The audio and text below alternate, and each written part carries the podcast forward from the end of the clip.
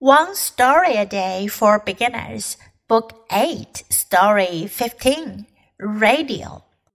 At a radio station, a person speaks or plays music. The sound goes out on the air and travels far. People who have a radio at the other end can hear the sound. When the internet came out, many thought that people would not use radios anymore, but that did not happen. Today, there are still about 2 billion radios in the world. People still love to listen to the radio.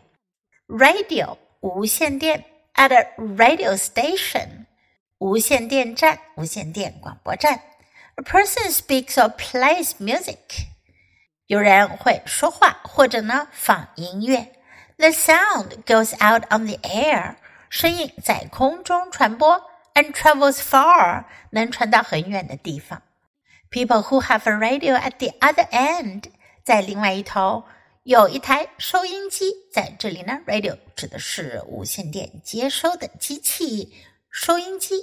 有收音机的人呢，can hear the sound 就能听到这个声音。When the internet came out，当互联网 （internet） 网络互联网出来的时候，many thought that 很多人想，people would not use radios anymore。人们不会再使用无线电了。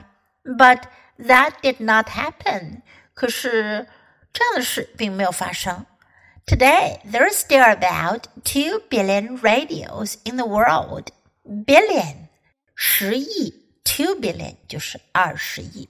今天世界上还有差不多有二十亿的无线电台。People still love to listen to the radio. 人们还是喜欢听广播。Now listen to the story once again. Radio. At a radio station, a person speaks or plays music. The sound goes out on the air and travels far. People who have a radio at the other end can hear this sound.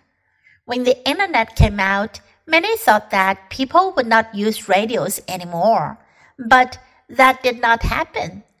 Today, there are still about 2 billion radios in the world. People still love to listen to the radio.